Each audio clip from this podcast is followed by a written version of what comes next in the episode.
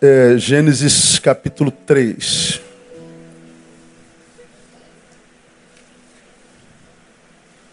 Você já aprendeu aqui que a Bíblia Sagrada é dividida em três partes apenas.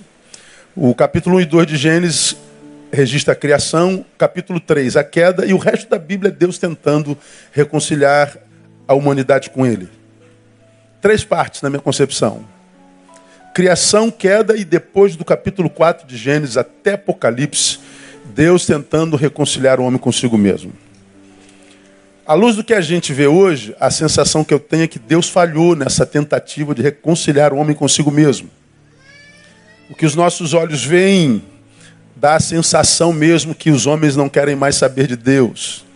Bom, não posso chamar isso de fracasso, na verdade, porque Deus não reage às nossas ações. Deus não trabalha a posteriori, Deus trabalha a priori. O fato de eu rejeitá-lo não significa dizer que ele desistiu de me buscar. O intento de Deus é me achar, é reconciliar-se comigo. É o intento dele.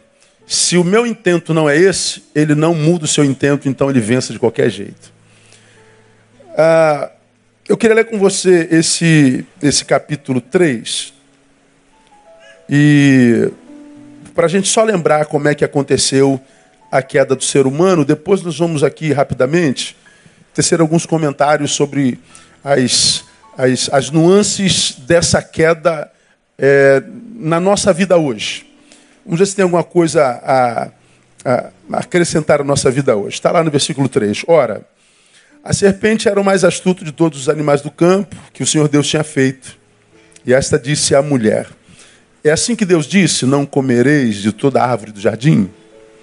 Respondeu a mulher à serpente: Do fruto das árvores do jardim podemos comer.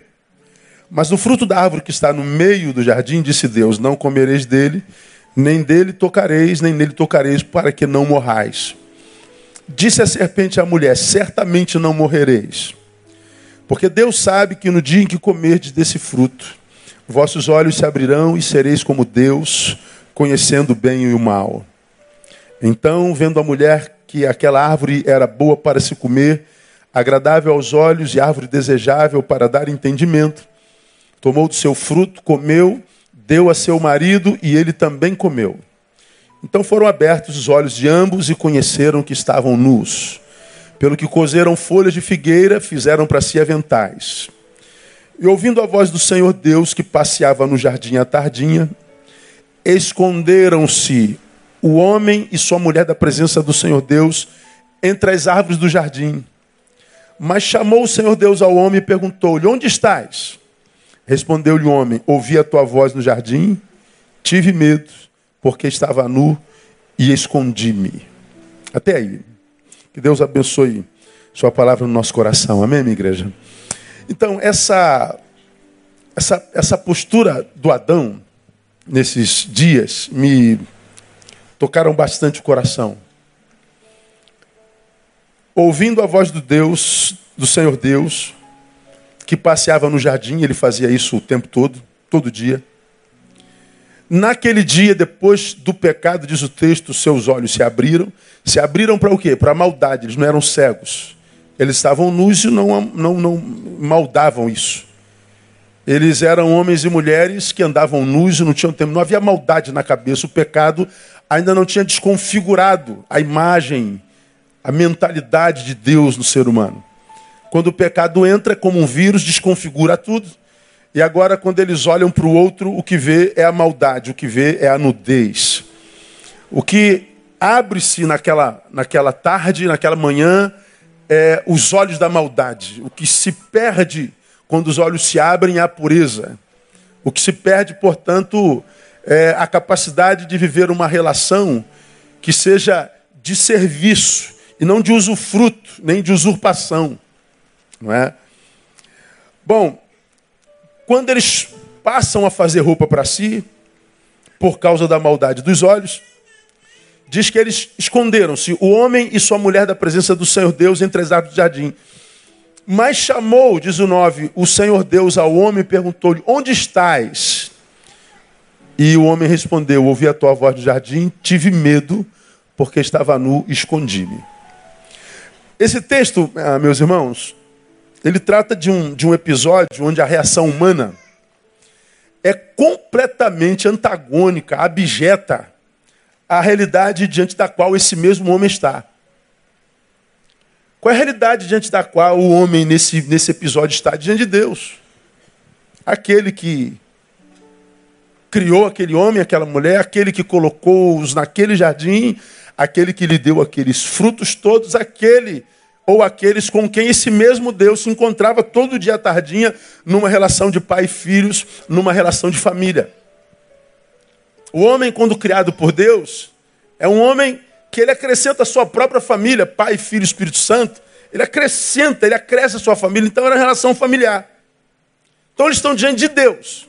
Por que, que a relação é, é antagônica à realidade? Porque o que eles sentem de Deus é medo, é pavor, e a postura produzida pelo medo é o esconderijo, é o se esconder de Deus, é a fuga de Deus.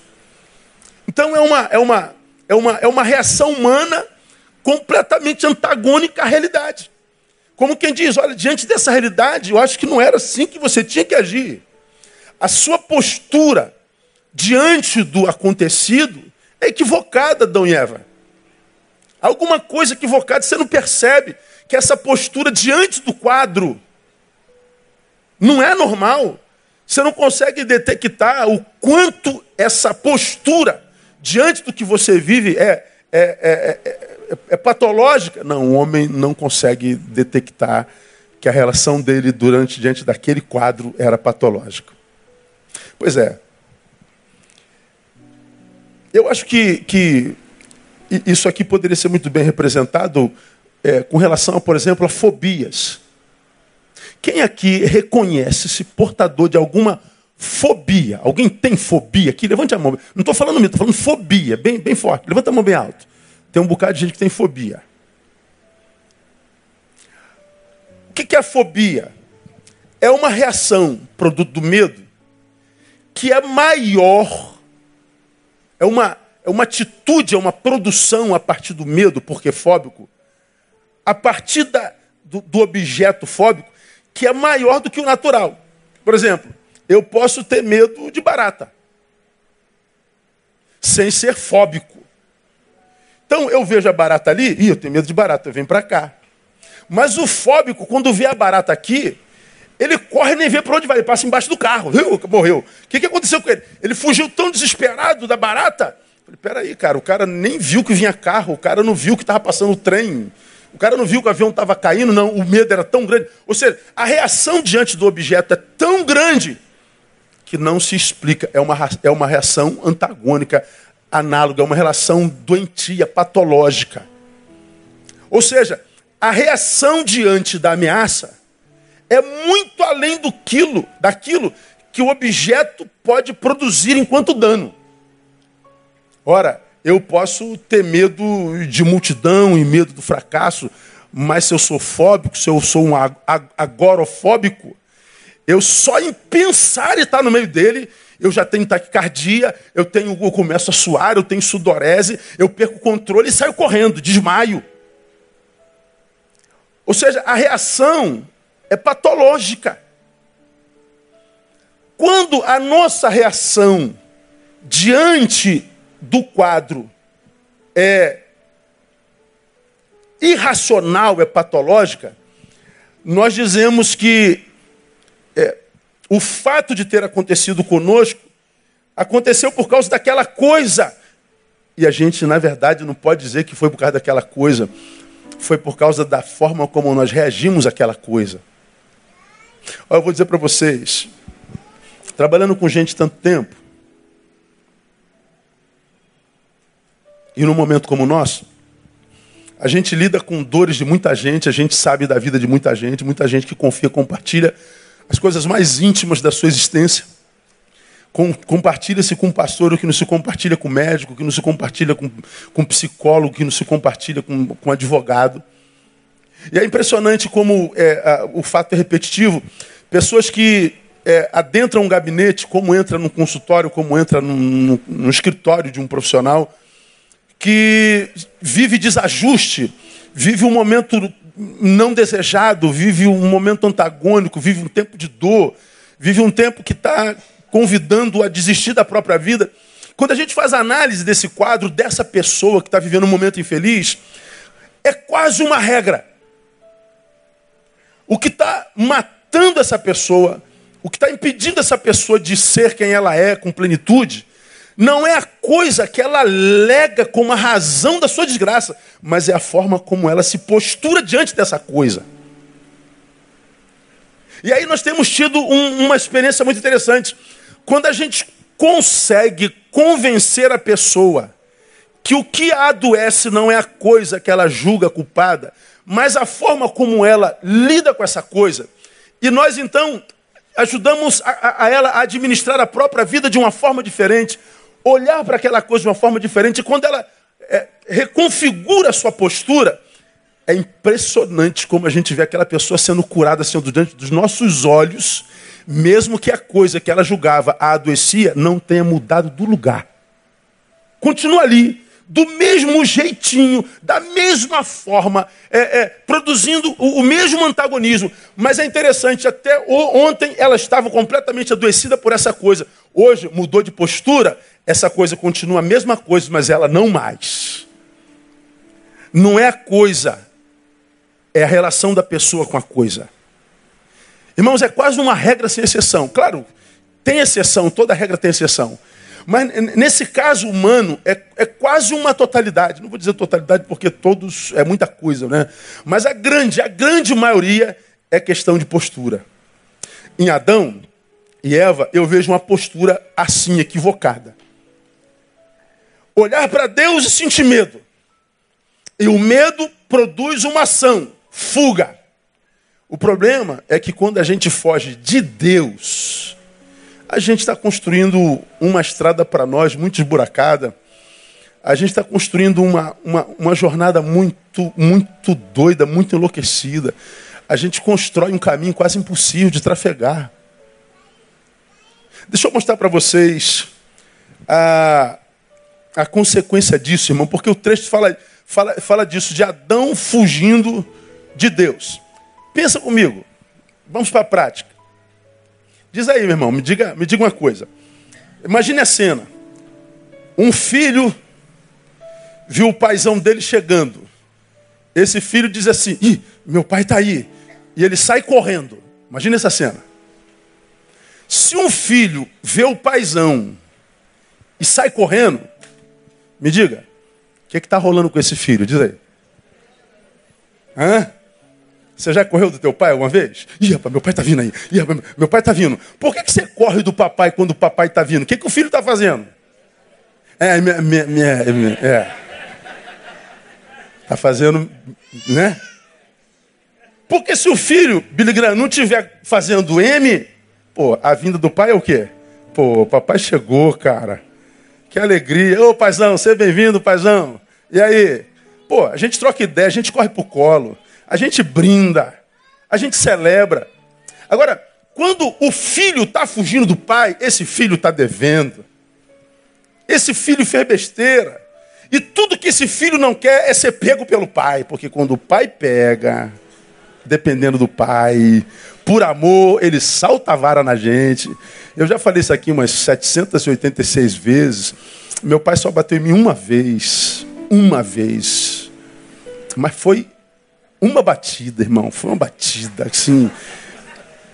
Eu, eu era muito mirolha de bola de gude, fominha de bola de gude, assim. Quando começava a jogar bola de gude, eu, o mundo acabava, assim, ó, não há mais nada. É, eu e ele e, e, o triângulo, não tinha mais nada. E, e a gente estava lá no campeonato de bola de gude, Jacarepaguá, lá no Pichincho, onde a gente morava. E eu, eu enchendo a burra de, de, de bola de gude, ganhando tudo. Naquele dia o Espírito Santo estava comigo, não é possível. Porque eu, eu ganhava tudo, sim. Falei, meu Deus, Deus está me abençoando. Vou nem para a igreja hoje, isso aqui é culto.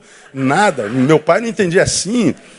E deu o horário do meu pai vir embora para a igreja. A igreja era essa aqui, pequenininha lá atrás. Aí, falei, caramba, horário de igreja, esqueci da igreja. Saí correndo para casa igual um maluco com a lata de bola de gude. Chego lá no quarto andar, o apartamento fechado, olho para a garagem antes de subir. O fusquinha do meu pai não estava lá. Falei, perdi, irmão. Eu, eu, eu nunca tinha apanhado do meu pai, mas eu conhecia meu pai. E eu nunca senti tanto pavor de me encontrar com meu pai, porque eu ia ter que encontrar com ele depois da igreja. E até hoje eu não entendo por causa de que o pavor. Porque meu pai nunca tinha me levantado a mão, meu pai nunca me tinha tocado o dedo. Quando dá nove, nove e pouca, eu escuto o barulho do meu pai chegando, eu estou sentado na porta, assim, ó, na porta do apartamento, todo sujo, e ouvindo o barulho das pegadas na escada, não tinha elevador. Toque, toque, toque, toque. Está chegando, é isso aí, é isso aí. Olha. Vi, meu Deus, é agora. Meu pai chega, olha para mim, tudo bem, meu filho? Ô, oh, pai, benção. Entre. Cara, o coração foi, vou morrer de taquicardia. Meu pai me chama no quarto dele, minha mãe está lá. Onde é que você estava que não veio para a igreja? Falei, puxa, eu fui jogar bola de gude, fiquei nisso aqui. Que horas que você tinha que estar aqui? O que, é que eu te disse? Tal hora. Não, mas por que não? Que hora que eu te disse tal? E por que, que você não estava? Não, porque por que, você não estava? Tinha que estar aqui, não tinha. Então você sabe que vai apanhar, porque você desobedeceu. E meu filho, você vai apanhar por causa disso. Ele foi enumerando quase um sermão de três pontos. Primeiro, que você desobedeceu. Segundo, porque eu amo você, não quero que você faça isso de novo. Você precisa aprender a obedecer seu pai, educação. Você tem que colocar o reino de Deus em primeiro lugar. Ele foi numerando. Eu falei, Jesus, tem misericórdia. Meu pai pega fio, fio, fio. Você sabe o que é fio, irmão? Fio é isso aqui, ó. Fio de cobre. Ele dobra assim o fio, ó. Me bota de costa e lapa. Chac, igual, igual o negro no tronco. Cara, eu chorava assim, ó. E eu me lembro da imagem, minha mãe do lado chorando, e eu olhava para minha mãe dizendo, como quem diz, mãe, faz alguma coisa, me defende, me livra dessa dor. Minha mãe quieta não deu um pio, não contrariou a autoridade do meu pai. Porque se ela faz isso, ela me fazia crescer. Minha mãe foi sábia. Hoje eu entendo, naquela época eu odiei os dois. Agora, à luz do que eu estou falando aqui, do que, que eu me lembro? Eu me lembro da sensação do momento de me encontrar com meu pai. Que sensação horrível. Meu pai talvez esteja entre as pessoas que eu mais amei na minha vida. Meu pai é morto há 26 anos, vocês me ouvem falar do meu pai até hoje, o tempo inteiro. Filho mais apaixonado pelo pai que eu já conheci na minha vida foi eu pelo meu. Meu pai chegava na alegria, meu pai era meu herói, meu pai era o meu, meu aspas, Deus humano. Mas naquela noite, a chegada do meu pai fora como se o diabo estivesse chegando para me pegar. A sensação era tão, tão maligna. Agora, por quê? Porque o pai mudou. Porque o pai é ruim. Porque o pai endiabrou-se. Porque o pai parou de me amar. Não, porque eu estava com uma postura equivocada. Eu estava no erro. Por que, que Adão e Eva fugiram, se esconderam de Deus, estavam no erro? Por que, que nós fugimos de Deus? Certamente pela mesma razão. Estamos no erro. E hoje nós continuamos fugindo de Deus. O que acontece é que nem sempre é consciente e que, portanto, quase nunca é admitido. Pô, pastor, como é que alguém foge de Deus hoje? Claro que foge, eu digo para você como. Você foge de Deus quando você cuida apenas do que diz respeito à sua carne, por exemplo. Quando você só nega na tua existência um lugar para as coisas de Deus e para a coisa espiritual. A Bíblia diz que buscai primeiro o quê? O reino de Deus e as demais coisas serão acrescentadas. Ele está falando sobre princípios e valores. Então, se você busca as coisas de Deus, todas as outras coisas que você buscar chegarão, vão para o seu lugar. Agora, quando é que a gente foge de Deus? Porque a gente não acredita nesse princípio de Deus. E a gente diz: Eu não tenho tempo para Deus nem para as suas coisas, eu não tenho tempo para essa vida não mensurável que é espiritual, eu não tenho tempo para transcendência, porque eu tenho tanta coisa a fazer aqui na imanência, na carne, que eu não tenho tempo para Deus. Pois é, essa postura é fuga. A gente foge de Deus quando a gente exercita incredulidade. Eu não creio em Deus. Pois é, se a tua incredulidade fizesse Deus inexistir mesmo, estava tudo certo. O problema é que Deus não deixa de existir porque você não crê nele, né? É, você já me viu falar aqui daquela história dos, dos, dos três rabinos que se retiraram para decidir de uma vez por todas se Deus existe ou não, né? O ateísmo hoje está em voga, a discussão dos ateístas. Tem até uma associação de ateus e, e gnósticos. Imagina, associação dos ateus. O, o que, que, vocês fazem? A gente não acredita em Deus. E vive em torno de quê? Do que a gente não acredita. Eu vou fundar aqui a associação dos, dos agnômicos, do, dos, dos, dos é, sei lá. É, não esquece, eu falo bobagem aqui. É, ele, os três rabinos, teólogos, filósofos, tinham dúvidas sobre a existência de Deus. Aí eles falaram, gente, vamos resolver isso de uma vez, cara, se Deus existe ou não, para a gente seguir a nossa vida em paz. Vamos, então vamos nos retirar. E a gente esgota todas as possibilidades, se Deus existe ou não, todos os prós e todos os contras. A gente mergulha no nosso saber e a gente então decide. Eles passaram um tempo discutindo se Deus existe ou não. No final daquele período, eles chegaram à conclusão: Deus não existe. Estamos combinados? Estamos. Deus não existe. Ok. No outro dia, de manhã, era tempo de ir embora. Quando os outros dois acordaram, tinha um ajoelhado, fazendo as suas rezas e as suas preces. Os outros dois se aproximam dele e perguntam oh, mas fulano, nós não decidimos ontem à noite que Deus não existe? Ele falou, decidimos, e Deus com isso? Pois é, Deus não tem nada a ver com o que a gente pensa a respeito dele. Nada. O problema é seu se para você ele não existe. O problema é seu, da sua incredulidade. Agora, essa incredulidade, quase sempre, tenha certeza, é fuga. Estes que não creem vivem arrumando desculpa para sua incredulidade. Eu não creio, não vou à igreja porque o pastor é safado, é ladrão. Eu não creio porque crente é burro, crente não tem cérebro. Eu não creio porque eu sou intelectual. Não, você não crê. E não há razão para isso, você está fugindo dele. É fuga. Vou falar mais um pouquinho sobre isso. Ah, tem quem fuja de Deus por causa do materialismo, tem quem fuja de Deus por causa de covardia. Eu tenho uma, uma pessoa muito chegada a mim, que ele fala assim, Neil, eu tenho maior orgulho de você, cara. Todo lugar que eu vou, e alguém fala assim, rapaz, tu é Tu é parente do pastor Neu, ele tem um parentesco comigo. Ele parece muito comigo. Aí, pô, você, você, você é do pastor Neil? Sou, pô, teu pastor, teu, teu fulano é, gente é boa, amo muito ele, tal, não sei o que, manda um abraço para ele tal. Ele, pô, tem maior orgulho de você. Eu falo, pô, cara, por que você não vai à igreja? Aí ele falou assim: eu tenho medo de me converter. Medo de se converter. É medo de se converter. É um envolvimento muito grande com o mundo e achar que deixar o que o mundo lhe oferece é, é, é perda grande, mesmo que em detrimento de uma relação de proximidade com Deus. Covardia. Agora, o fato, irmão, é sobre isso que eu quero mergulhar com vocês nesses minutos, é que quando eu me escondo de Deus, eu sou alcançado por algumas consequências. Quando eu me escondo de Deus, eu estou optando por algo. Quando eu me escondo de Deus, eu estou fazendo opção. A primeira opção eu compartilho com você, você já me viu falar aqui muito sobre ela. Quando eu me escondo de Deus, meu discernimento se confunde. O meu discernimento, a minha capacidade de discernir, de diagnosticar, se perturba. Veja só, chamou o Senhor Deus ao homem e perguntou-lhe: Onde estás? Respondeu-lhe o homem: Ouvi a tua voz no jardim, tive medo porque estava no escondi-me. E diz o texto que eles se esconderam entre as árvores. Pense você no jardim, não tem prédio, não tem, não tem é, é, buraco, não tem construções gigantes. Aonde é que você se esconde de Deus no jardim?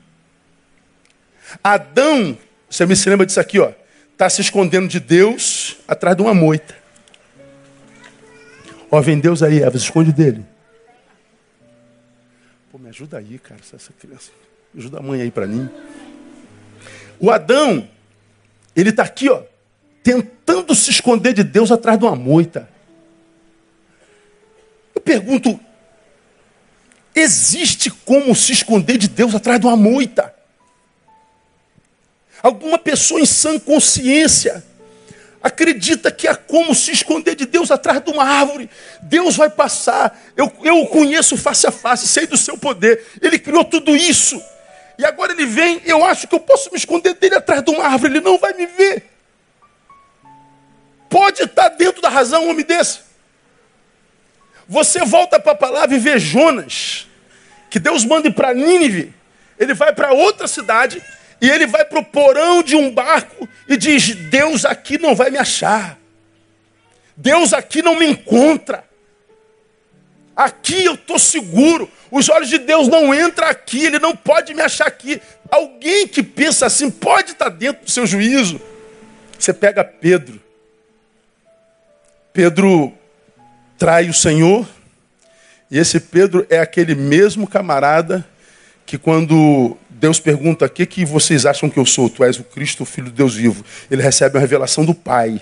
E ele diz: Parabéns, Pedro, não foi carne e sangue quem te revelou, mas foi meu Pai que está no céu. Alguns minutos depois, Jesus começa a falar do seu martírio. Pedro pega Jesus aqui no ombro, leva para um cantinho e diz assim: Pô, Senhor, não fica bem o senhor falar assim perto da rapaziada. A rapaziada não tem a fé que eu tenho. Fala assim, não. Quase que ele diz: Está repreendido em nome de Jesus, Jesus, com essa fraqueza sua aí. Jesus olha para ele e fala o quê? Para trás de mim, Satanás. O mesmo camarada que recebeu a revelação do Pai, ouve de Jesus, para trás de mim, diabo. É esse Pedro que trai a Jesus e diz o texto está seguindo Jesus de longe. Jesus está preso ali, aqui ele não vai me ver. Aqui ele não vai me encontrar. Aqui eu estou livre dos seus olhos e da sua vontade. Ou seja, quando eu me escondo de Deus, a minha razão, ela se confunde, ela não é plena. Então, escuta o que eu vou falar para você, meu irmão, no nome de Jesus. Se você está fugindo de Deus, quem está fugindo de Deus sabe que está fugindo? Quem está fugindo de vocação, quem está fugindo de vocação sabe que está fugindo? Quem recebeu uma missão de Deus e sabe que recebeu a missão e está fugindo dessa missão, escuta, cuidado com a leitura que você faz a respeito da tua história. Cuidado com a leitura que você faz a respeito da sua geografia, da sua existência. Cuidado com os teus diagnósticos. O que você pensa sobre a vida e que te faz tomar decisões sobre a vida pode estar completamente equivocado. Você pode estar crente que está construído um caminho de paz. O que você está buscando é morte. Porque você está fugindo de Deus. Aí eu volto à origem, a, minha, a, minha, a minha introdução. Um monte de gente que está vivendo uma vida desgraçada. Essa é a palavra. Gente que está dizendo a vida não presta, a vida está uma porcaria. Deus não pode existir, porque se existisse não estava esta porcaria que está. A vida não pode ser um presente de Deus, isso é um castigo. Eles devem ter razão, isso é karma. Aqui nessa vida a gente paga, a gente não vive. A gente paga as nossas dores das vidas passadas. Não é possível, porque a vida é uma desgraça. Pois é, por que, que a vida é uma desgraça? provavelmente você está fora do lugar que Deus planejou para você, para o tempo que se chama hoje. Porque tem gente nesse mesmo hoje que está dando um culto de gratidão a Deus, dizendo que vida maravilhosa, como é bom servir ao Senhor, como é bom estar vivo nesse tempo, como o Senhor tem sido generoso para comigo, como Deus tem colocado gente boa na minha vida, como Deus tem aplanado os meus caminhos, como Deus tem feito dessas, desse tempo o melhor tempo da minha existência. Pois é, gente no mesmo tempo no mesmo bairro, na mesma igreja, no mesmo lugar, no mesmo país, vivendo qualidade de vida completamente diferente. Por quê? Por causa da forma como lida com hoje. Então eu diria para você, cara, tá ruim aí demais. Tenta fazer uma releitura da tua relação e dos teus diagnósticos. Porque alguém que está em fuga de Deus, certamente tem embotada a sua capacidade de diagnóstico e de raciocínio. Às vezes você não entende. Eu sei que Deus está falando com gente aqui nessa noite. Você está com um projeto no coração, na cabeça, que na tua cabeça já está pronto e você disse: esse aqui bomba. Dessa vez eu arrebento. Dessa vez a minha vida vai romper. Dessa vez a coisa vai acontecer. Aí tem um monte de gente que fala assim: pô, brother, vamos pensar um pouquinho mais. Eu acho que não é bem por aí, pensa comigo. Mas você não escuta mais ninguém, porque você está pleno, absoluta pleno, absolutamente pleno de certeza de que é isso que vai acontecer. Mas ninguém está apoiando a tua decisão. mesmo que você esteja plenamente certo disso. Pois é, se você é desses que estão em fuga, questiona teu diagnóstico. Você pode quebrar a cara. Eu estou diante, eu, eu estou diante de um desafio na vida. E tenho compartilhado com gente que me ama, gente que se relaciona com o Neil, gente que conhece o sujeito que é dentro de mim, gente que caminha perto, que senta à mesa, que anda de mão dada. Eu tenho, eu tenho um, um algo dentro de mim, enquanto, enquanto sonho, que para mim é bem dizer certo. Eu tenho compartilhado, não acho um que diz assim, Neil, concordo não. Aliás, eu não acho um que diga, concordo. Todos com quem eu compartilho, não estou certo disso não. Né? Eu falei, meu Deus do céu, só eu que estou vendo isso, Deus. Deus provavelmente, ou pode vir a me dizer, não, não, é só você que não está vendo. O que você diz, será que é só eu que estou vendo? Pode ser, Neil, é só você que não está vendo. Então, eu acredito que palavras como essa são palavras de amor de Deus para com algum de seus filhos que estão perdido, perdidos, para com algum de seus filhos que estão num lugar que não planejou e não sonhou e que acreditam precisam fazer alguma coisa e estão certos que alguma coisa precisa ser feita, mas você não está encontrando apoio paralelo, lateral, horizontal, de amigo. Deus talvez esteja dizendo para você assim hoje, você está longe, filho. Você está em fuga. Esse projeto não tem a ver comigo. Não acredita cegamente na tua razão. Geralmente, né? A gente acredita, já preguei sobre isso aqui, que a gente só faz besteira quando a gente está emocionalmente abalado. Você está irado, você está com raiva. Aí você perde a razão e você então faz besteira. Pois é, acontece. Mas a gente não faz só besteira quando a gente está mergulhado na emoção. A gente faz besteira quando a gente está mergulhado na razão também. Foi Karl Kraus que disse: refreia tuas paixões, mas não dê rédeas curtas, rédeas livres à tua razão. Refreia a tua paixão, ela pode te prejudicar. Mas não derrede as curtas, livres a tua razão, ela também pode acabar contigo. Lembra que eu preguei sobre isso, falando sobre o filho pródigo? Filho pródigo chega perto do pai e diz: Pai, eu estou indo embora. Analisei a, a, lei do nosso país e eu sei que eu tenho direito à herança em vida. Não adianta tentar me persuadir, eu quero o que é meu, eu não quero mais trabalhar para o Senhor, eu sei o que eu quero na minha vida, estou cônscio do que eu estou fazendo. E ele chega seco. Pai, eu quero os meus haveres. E o pai seco reparte os seus haveres. Então o menino ele chega perto do pai cheio de razão. A razão dele está ali, ele está ali frio, ele está gerado. Ele pensou, ele raciocinou. E ele sai para viver a sua vida cheio de razão. Para no chiqueiro. Lá no chiqueiro, diz o texto, caindo, porém, em si mas ele não estava cheio de razão, as emoções dele estavam geladas, estava no seu devido lugar, ele estava ali frio como defunto falando com seu pai. Ele estava plenamente cônscio. Pois é, mas a razão dele o fez construir o seu próprio chiqueiro. Por que, que aquele moleque construiu seu chiqueiro? Porque ele estava fugindo do pai. Meu irmão, eu não sei absolutamente nada a respeito da sua vida. Agora eu sei é o que Deus pensa sobre você se você é filho. Ele diz que eis que sei os planos que tem para vós, planos de paz e não de mal para vos dar um futuro e uma esperança. Deus não te criou e jogou no mundo e disse assim: ó, se vira aí, mané. Não, Deus criou e escreve a tua história contigo. Mas a relação que Deus faz conosco é de intimidade e não de distância. Quando você opta por viver longe de Deus e fugir dele, ele está dizendo: eu respeito, a tua decisão, te criei livre. Você quer ser Deus de si mesmo? Você quer ser o Senhor de si mesmo? Fique à vontade. Eu entrego a gestão da tua vida, filho, na tua mão. Agora, essa palavra me ensina. Se você optou por essa, não acredita na tua razão plenamente. Ela pode levar você para um buraco. É o que diz Salmo, o Provérbio 16, 25. Há um caminho que ao homem parece bom, Mas o fim dele conduz aonde? A morte.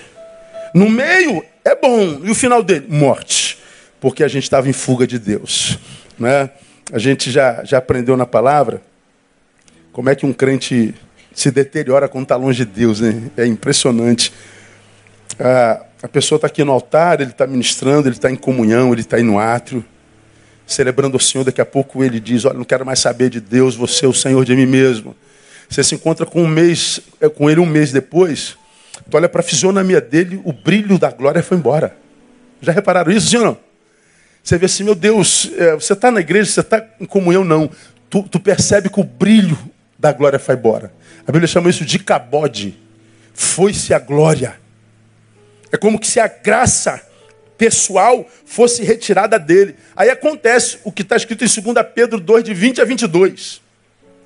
Porquanto, se depois de terem escapado da corrupção do mundo, pelo pleno conhecimento do Senhor e Salvador Jesus Cristo, ficam de novo envolvidas nelas, na corrupção do mundo, e vencidos por elas, tornou-se-lhe o último estado pior do que o primeiro. Porque melhor lhes fora não terem conhecimento da justiça, terem conhecido o caminho de justiça, do que conhecendo, desviarem-se do santo mandamento que lhes fora dado. Aí ele, olha que comparação horrível. Deste modo sobreveio-lhes o que diz esse provérbio verdadeiro: volta ao cão ao seu vômito e a porca lavada a revolver-se no lamaçal. Então, filho, escuta que o Pai ministra teu coração nessa noite. Os dons e a vocação são irrevogáveis. O que Deus sonhou para você no início continua de pé. O que Ele prometeu para você no início continua de pé. Todas as promessas que Deus te fez um dia continuam de pé. Mas continuam de pé para aquele filho que você é quando está na presença dEle. E muitos de vocês que me ouvem pela rede, que vão me ouvir amanhã na, na, na, no YouTube e pelas redes, você que está aqui presente, que não está curtindo a própria vida, Deus está dizendo: você pode voltar a curti-la quando você voltar para o caminho e deixar de ser um fugitivo. Você não nasceu para fugir, muito pelo contrário, você nasceu para andar na presença de Deus e na presença de Deus encarar qualquer inimigo, porque Ele te dá a vitória. Aplauda Ele, porque Ele merece. Aleluia.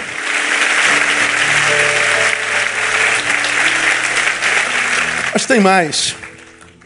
Quando a gente está fugindo de Deus, não é só nossa razão que embota. Nossos relacionamentos se maculam. Fugir de uma relação com Deus, vertical. Parece que isso tem efeito direto na horizontal, é impressionante. Quando ele foge de Deus, no 3,12, está escrito lá: Ao que o homem respondeu: A mulher que me deste por companheira deu-me da árvore e eu comi. Deus é, Deus é tão misericordioso, você já me falar sobre isso aqui. Adão está escondido atrás da moita. Está aqui Adão atrás da moita, escondendo de Deus. Jesus, tem misericórdia. Adão é uma besta quadrada. Nós também. Aí, está aqui Adão escondido atrás da moita. Deus, na sua grandeza e misericórdia, passa perto de Adão. Adão, onde estás, Adão? Deus brincando de pinque que esconde. O Adão, Adão aqui. Onde estás, Adão? Que eu não estou te vendo, Adão. Adão, onde é que você se meteu? Adão está aqui. Deus ainda pergunta Adão onde está. Como quem diz, Deus, eu estou aqui, eu fiz besteira. Perdoa aí. Mas não, Deus, como é que você sabe que estava nu? De onde veio essa maldade? Comeste do, do, do, fruto? Comi. A mulher que tu me deste. O que, que Adão está dizendo, irmão? O culpado é a. E quem me deu essa mulher? Foi o Senhor. Está entendendo? Não? Eu te pedi essa mulher, Deus, por acaso? O senhor me viu orando, me dá uma varoa. O senhor me viu subir no monte para pedir uma varoa? Eu nem sabia que era varoa. Mas o senhor inventou esse negócio aí, ó. A, a, a desgraça que deu, ó. Você está vendo a quebra de relação, a quebra afetiva, de honra. Uma das principais consequências da queda foi tirar do homem a sua hombridade. Ele continua do sexo masculino, mas ele não tem mais hombridade. Ele não tem capacidade de dizer, foi eu, irmão. Olha, eu estou aqui nesse buraco por minha causa. Eu estou aqui nessa M por minha causa. Eu sinto saudade sim do tempo que eu fui a isso. Eu estou aqui, eu não quero culpar ninguém, não sou eu, eu que fiz a besteira. Dificilmente tu acha um sujeito dizendo, foi eu. O tempo inteiro, foi meu pai, foi minha mãe, foi o pastor, foi Deus, foi o diabo, foi o Papa, foi meu vizinho, foi meu patrão, foi não sei quem. Viramos uma geração de caçadores de culpados. Você me ouve falar sobre isso aqui o tempo inteiro. A gente está sempre culpando. Fui embora de lá por causa dele, fui embora daqui por causa dele. Ama aquele lugar, ama aquele lugar, ama aquele, aquela pessoa, mas está longe da pessoa por causa dele. É sempre o outro. Essa incapacidade de admitir a culpa. A gente perdeu a hombridade. E a gente passa a culpar o outro e culpar a Deus. Como que se achar culpado resolvesse o problema da nossa dor? Você já ouviu falar que não? Você atende a menina que está em terapia. Aí você descobre que ela não consegue. Não tem um caso desse aí na novela, uma menina que foi estuprada pelo delegado? Eu li uma matéria essa semana falando sobre a. Será que a cena foi bonita, inclusive? Eu não sei, eu não vi é, completamente. Ela não conseguia fazer sexo com seu marido. E ela amava o marido. Mas por que ela não conseguia? Fazendo lá a terapia dela, descobriram que ela foi abusada pelo padrasto. Bom, descobrir que ela foi abusada pelo padrasto fez com que ela fizesse sexo no dia seguinte? Não. Não basta descobrir o culpado. O culpado foi ele, ok. E daí? Eu também tenho que ter uma postura disso. Eu tenho um papel preponderante na história da minha vida. Eu sou o personagem central. Então, ah, meu pai foi o culpado. Ok, teu pai foi o culpado. Muda o quê? Achou o culpado? Ah, sim, sim, você está fora da igreja porque não deixaram você cantar domingo à noite. Ok. Já sabemos por que você está fora da igreja, mas voltou para a igreja por causa disso? Não. Achar o culpado não resolve o problema da dor. O que resolve o problema da dor é a postura diferente diante dessa dor. Agora, quando a gente foge de Deus, a gente perde, em parte, a capacidade de nos relacionarmos. Aquela que antes era a companheira, aquelas que antes era o amor, a amiga, aquela que era a extensão de mim mesmo, meu complemento, agora é a culpa da minha desgraça. Por quê? Porque quando o homem não consegue se relacionar bem com Deus, ele não conseguirá fazê-lo a contento com o próximo. Isso é pura verdade. E se o faz, deve desconfiar dessa amizade. Eu, eu, eu tenho 51, caminhando para 52 em agosto. E eu nunca vi uma geração com tanta dificuldade relacional como essa. A gente não se entende mais. A gente está em guerra em todos os âmbitos da relação humana. Estamos em litígio. Nós não conseguimos mais conversar. Nós não conseguimos mais denominador comum. Nós não acreditamos mais no outro. Nós não conseguimos diálogo. Se não conseguimos diálogo, o que sobra é guerra. Você já aprendeu que o fim do diálogo é a guerra. Só existe guerra porque nós perdemos essa capacidade diplomática, capacidade do diálogo. Porque a gente não se entende mais perdemos a escuta, estou estudando isso de manhã, a gente vive em guerra, a gente vive em litígio. Aí nós temos litígio de nação contra nação, nós temos litígio de cidades, nós temos litígio de, de bairros, nós temos litígio de ruas, nós temos litígio de vizinho, nós temos litígio de, de, família, marido com mulher, pais e filhos. Por quê? Porque é o homem que compõe a família, é o homem que compõe a cidade, a rua, o bairro, o estado, o país e o mundo.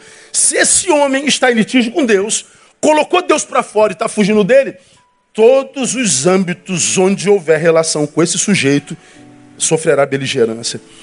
Essa geração tem colocado Deus para fora da sua existência, tem ridicularizado quem crê em Deus, tem levado ao escárnio aquele que diz eu amo, tem proibido de citar o seu nome. Falar dele hoje é quase um palavrão. Nós estamos colocando Deus para fora, estamos fugindo dele estamos nos transformando nisso que a gente é hoje. Uma geração produtora de morte, em todos os sentidos. Não há amizade que dure, não há casamento que dure, não há pais e filhos com relação saudável, não há mais é, é, é, é igreja que, que, permaneça unida, é divisão o tempo inteiro, não há ministérios no, nos quais não haja divisão o tempo inteiro, nós estamos em litígio o tempo inteiro, nós estamos produzindo morte tudo o tempo inteiro. Nós não conseguimos mais, conseguimos mais o que a gente chama da bênção da longevidade, a bênção da permanência. Nós somos seres descartáveis. E aí a solidão graça. A solidão abraça, carcome, não larga nunca mais. Por quê? Porque a gente não consegue mais se relacionar. Preguei sobre isso aqui no culto da família em, maio do ano passado. Ah, você já veio ferido e ferida de muitos relacionamentos. Vamos falar do relacionamento afetivo. Ferido, ferido, ferido, ferida, ferida, ferida. Que você já desacredita de que exista alguém com quem se possa ter uma relação saudável. E você está orando pelo varão e pela varoa, né? Daqui a pouco aparece o varão, cara de anjo, roupa de crente, fala de crente. Ô, oh, Santa Varoa, paz do Senhor. Eu falei, Ih, Santa Varoa é de Deus, esse cara é de Deus. Mesmo que ele tenha aquela aparência de querubim, e você está numa carência louca, desesperada, doida para se entregar, mas você tem as sequelas das relações passadas, ferida beça, machucada beça. Você, na verdade, tem vontade de mergulhar de cabeça no relacionamento, mas como se tem aqui no domingo passado, Zac Magiese, causa mortes, traumatismo craniano, mergulho profundo em pessoas rasas. Você já bateu de cabeça, já teve traumatismo craniano. Você agora, quando vai se relacionar com uma pessoa, você em vez de mergulhar, você bota o pezinho assim, ó. Molha a mãozinha, porque se ele arrancar meu dedo, sobra parte do meu corpo porque a gente não acredita em mais ninguém.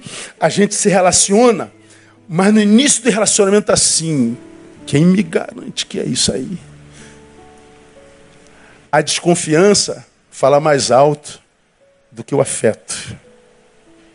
O que eu só nego a ele e a ela é maior do que eu permito dar para ele e para ela.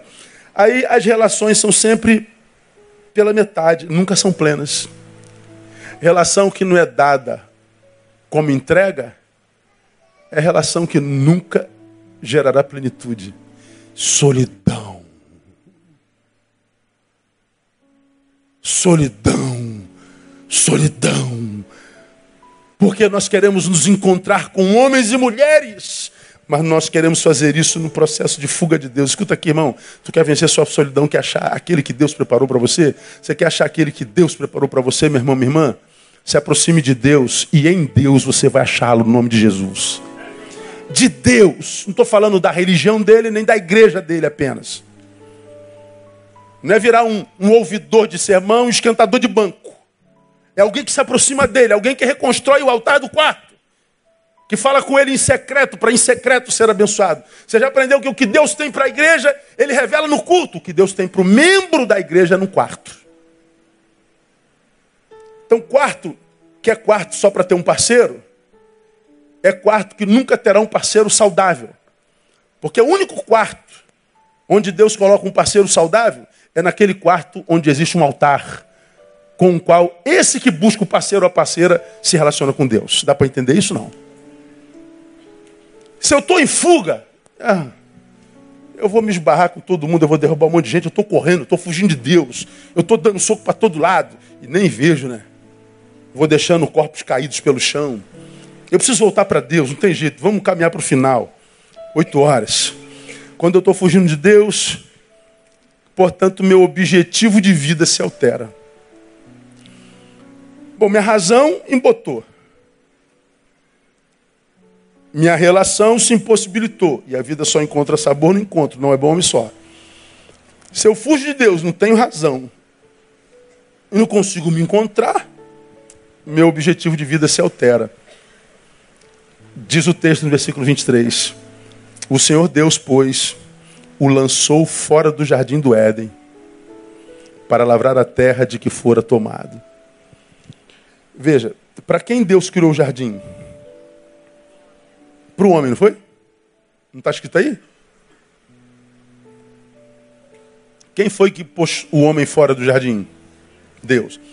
Deus criou o jardim para o homem, mas Deus foi quem botou o homem fora do jardim. Porque Deus mudou? Quem mudou? Foi o homem. Deus tem um plano para mim e para você, e Deus embarrera o plano. Por quê? Porque Ele Mudou? Não, porque nós mudamos. A gente fala assim, pô, mas isso aí é maldade de Deus, né, pastor? Não é não. Não é não.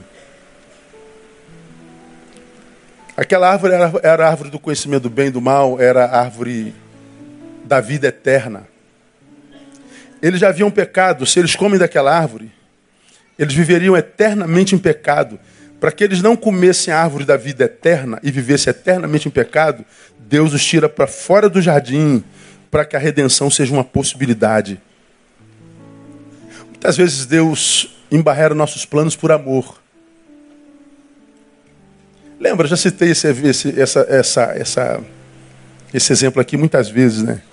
Tu pega, tu pega, tu pega ali o filho do Everton. Quantos anos, Everton? Hã? Um ano e cinco meses. Aí daqui a alguns meses, daqui a sete meses ele vai fazer dois aninhos. Aí tem aquela festinha. Aí convida todos os pais que têm um filhinho, um amiguinho. Aí vamos para a festa. Ninguém tem coragem de ir para a festa de uma criança sem levar um presentinho, não é verdade? Não, hoje até tem. Hoje o ser humano está terrível. O cara vai. No... Nem para criança ele leva presente. O cara é ruim mesmo. Mas houve um tempo que a gente fala, pô, como é que eu vou na festinha sem comprar um presente para criança? O cara não ia, não. Hoje vai. Aí, hoje tem padrinho que aceita ser padrinho não dá presente, então o negócio está feio. Aí o cara vai para a festa do, do filho do Everton, de dois aninhos e leva um presente. Ele leva um presente dentro de um envelope, uma nota de 100 reais. Lembra disso? Como é o nome dele, Everton? Ô Bernardo, aqui seu presentinho, uma nota de. de está olhando lá. De. de ó, ó, o presente do Bernardo aqui. Que eu falei de presente, ele foi, acendeu. Toma, Bernardo. Aqui, ó, segura aí, segura aí. Ó, aí. Aí botou no envelope uma notinha de 100 reais. O Bernardo vai pegar aquela notinha de 100 reais, está com a canetinha na mão lá. O que, que ele vai fazer com essa, essa nota de 100 reais, irmão? Ele vai sentar aqui, ó. Vai desenhar, vai fazer um orelhinha naquele, naquele peixe. Isso é peixe, cara? Tá por dentro nota de 100 reais, cara. Eu nunca saberia que é um peixe na nota. Aí ele, ele vai desenhar na nota, vai rasgar nota, vai fazer um não sei o que da nota. O cara que deu presente de 100 reais para uma criança e vai vendo ele rabiscando, o cara vai ficar maluco. Você está maluco, Bernardo? Não, o Bernardo não está maluco. O Bernardo está na mais plena razão. Ele só não cresceu o suficiente para imprimir valor àquela nota. Ele não sabe o que, é que ela vale. Porque ela não sabe o valor daquela nota, ninguém dá uma nota de 100 reais para uma criança de dois anos.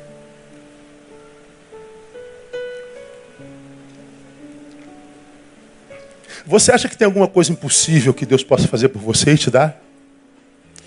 Talvez Deus não te dê porque você ainda não cresceu suficientemente para receber esse presente. Você vai desperdiçar. Agora compra um brinquedinho de 20 reais, um carrinho, dá para o Bernardo.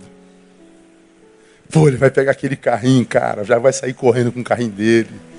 O moleque vai ficar, mas Bernardo, isso aí vale um quinto daquela nota que eu te dei. Não me interessa, eu quero é o brinquedo. O valor do brinquedo eu já sei discernir. Então pega um brinquedinho de 20 reais. Alguns de nós está vivendo com um brinquedinho de 20 reais. Só porque nós somos grandes, o brinquedinho de 20 reais não traz plenitude. Porque a gente sabe o valor da nota de 100 reais. Só que a gente não amadurece para recebê-la. Então, para que Deus não desperdice vida com quem não está maduro para receber aquela vida, Ele retém para que você não sofra o desperdício. É a palavra lá do Evangelho que diz que ele não deita vinho novo sobre odres velhos. Porque se deitar vinho novo sobre odres velhos, esse vinho novo arrebenta o odre e se perde o vinho. O odre é você, o vinho é da sua vida, do seu espírito. Ele está dizendo: Eu não vou derramar do meu espírito sobre você, porque você é um odre velho. Se eu me derramar sobre você, eu arrebento tua vida. Então eu me abstenho de me derramar sobre você. Isso é amor. Mas aquele cujo odre for restaurado, ele se derrama de balde. E aquele se transborda. E por que não derramou no outro? Porque é odre velho, ele não cresce. Por amor, Deus se retém. Não adianta dizer, Deus não me enche, Deus não derrama vinho novo, Deus não me abençoa. Claro que ele não faz, por amor. Procura mudar a postura diante da sua dor. Procura evoluir, crescer um pouco para você ver se a graça de Deus vai ser derramada sem proporção na tua vida no nome de Jesus. Se eu estou fugindo de Deus, meu objetivo de vida se altera. Nós que fomos criados para reinar e ser, sermos felizes, agora somos expulsos e tratados como estranho. Curso de vida alterada. E hoje o status quo natural é do caos, né? É da tristeza, é da não vida. Felicidade hoje são rompantes, esporádicos de vida. São momentos raros da nossa vida, porque o caos se instalou como status quo, como estado atual, como o que se é em essência, porque nós tiramos Deus da vida e estamos em fuga dele. Então, eu queria terminar minha palavra dessa noite convidando você com quem Deus está falando nessa noite para parar de fugir, cara. Para de tentar brigar com Deus, de recalcitrar contra os agrilhões, é, contra os grilhões. Para de tentar continuar dando murro em ponto de faca. Volta para casa, volta para o teu lugar. Volta para a comunhão com o Todo-Poderoso. Volta para os braços do Todo-Poderoso. Reconcilie-se com teu Deus através de Cristo Jesus. E começa esse ano, que está começando agora, só começa depois do carnaval. Começa na presença dele. E você vai ver, independente do que venha a ser 2018 para o Brasil, você entenderá a diferença entre o que serve a Deus e o que não serve. O que o teme e quem não teme. Você vai ver que ainda que o Brasil caminha, passa os lagos para o buraco, Deus vai te dar capacidade para remar contra a maré. Deus vai te capacitar para nesse mundo louco você viver sobriedade. Deus vai te capacitar para te permitir viver a realização dos teus sonhos. Agora, enquanto a gente foge, irmão, não há, não há, não há esperança para fugitivos, não. Não tem jeito. Então, termino como eu comecei. Eu não creio que haja do lado de fora um algo que seja capaz de interromper o meu progresso e a minha existência. Não há dor que seja capaz disso. Cara, você está aqui como eu, você já perdeu mãe. Você já perdeu pai. E nem pai e mãe que você perdeu conseguiu parar a tua vida no momento naquele tempo, naquele mês, naquele semestre, você agonizou, você se rebelou com Deus, você. Ah, ó, passou e nem a perda da mãe te parou, você está aí de pé. Tem gente aqui que enterrou filho, cara. Gente que perdeu filhos assim, de forma injusta e maligna. Sofreu, esperneou, gemeu, verteu lágrimas aos, aos, aos, aos baldes mas o tempo passa e essa mãe está aqui de pé, vivendo, adorando ao Senhor. Por quê? Porque não existe coisa capaz de paralisar alguém que está na presença de Deus. Agora, eu tenho visto gente que paralisou porque a unha encravou. Eu tenho visto gente paralisada porque um cigarrinho de droga paralisou. Eu tenho visto gente que está paralisada e nem sabe por que está paralisado está tentando achar uma razão. Por que, que a minha vida paralisou? Eu acho que foi isso, eu acho que foi aquilo. Será quem dá esperança para mim? Pelo amor de Deus. Não é a coisa, não é a maldade, não é a porta fechada, não é a diversidade, não é a ação do diabo, é a tua postura diante disso. Muda a tua postura. E você vai ver que essa coisa, ainda que permaneça aí, não vai ser capaz de impedir que o projeto de Deus se estabeleça na tua vida no nome de Jesus. Falei de manhã citando Paulo e aqui termino. Paulo foi levado ao terceiro céu, viu coisas que nenhum ser humano na terra viu, ouviu coisas inefáveis que ao homem comum não é dado ouvir. Quando você vê a tradução literal, coisas inefáveis, ele está dizendo coisas que o ouvido humano não consegue captar. E ele ouviu da boca do próprio Deus. A palavra que nós ouvimos no livro, Paulo ouviu da boca de Deus. E ele diz: Eu tinha até razão para me gloriar, mas eu não faço. Porque quando ele volta, tem um espinho na carne. E ele pede ao Senhor para que tire aquele espinho na carne dele, porque aquele espinho era como um mensageiro de Satanás a esbofeteá-lo. O homem que foi ao céu tem um demônio esbofeteando, para que ele não se exaltasse demais. E ele roga ao pai para que tire aquele espinho, tire aquele espinho. Ele diz que rogou ao pai três vezes, é o máximo que eles acreditavam podia orar. E Deus diz: Não, Paulo, esse espinho permanece aí. A resposta para a tua oração é não. mas Deus, eu estou sendo humilhado, esses demônios me esbofeteando. Não, ele vai ficar aí. Existem dores, Paulo, que a gente vai levar para o túmulo. Existem adversidades, Paulo, que a gente vai ter que aprender a conviver com ela. Elas vão ficar conosco até o final da vida. Mas, Paulo, não se preocupe, não. Isso não é problema. A minha graça te basta. Você só precisa permanecer debaixo da graça. Ele entende que a ausência da qualidade de vida não é por causa da presença do espinho na carne, nem do demônio que, demônio que esbofeteia. A ausência da qualidade de vida é porque, por causa do espinho do demônio, a gente se afasta da graça. Paulo permanece na graça e ele diz: É, Senhor, com espinho ou sem espinho, com problema ou sem problema, a tua graça me basta. E a tua graça está me fazendo amadurecer a ponto de encontrar prazer na minha fraqueza. Eu estou encontrando prazer na minha dor. A dor, quando vem, sim, me faz gemer de um lado, mas por outro lado, me faz sorrir. Eu falei: Pô, caramba, essa dor está aqui, mas ela não me impede de viver a minha vida com plenitude. Por quê? Porque eu posso estar com dor, mas eu estou debaixo da graça. E a graça de Deus é maior do que qualquer dor e qualquer coisa no nome de Jesus. Pode aplaudir a Ele. Então volta. Volta para Deus. Porque não há vida na vida de um fugitivo. Que Deus abençoe você, meu irmão, e que Ele te dê graça para entender essa palavra e te dê força para voltar para Ele, porque é nele que está a vida. Amém, amados?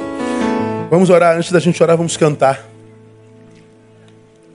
E enquanto a gente canta, eu queria orar com você que está aqui. Pastor, Deus Deus falou comigo nessa noite, foi comigo essa palavra. Eu quero voltar, eu quero parar de ser um fugitivo. Eu quero parar de andar vivendo caminhos que Deus não sonhou para mim, Deus não preparou para mim. Salvação. Obrigado, Deus, por essa noite. Obrigado por tua palavra, Deus, que tanto fala ao nosso coração. Eu não, mas tu sim, ó Deus, conheces teus filhos aqui nesse altar que corajosamente, voluntariamente, dizem ao Senhor, Pai, eu estou em fuga e não quero mais continuar fugindo.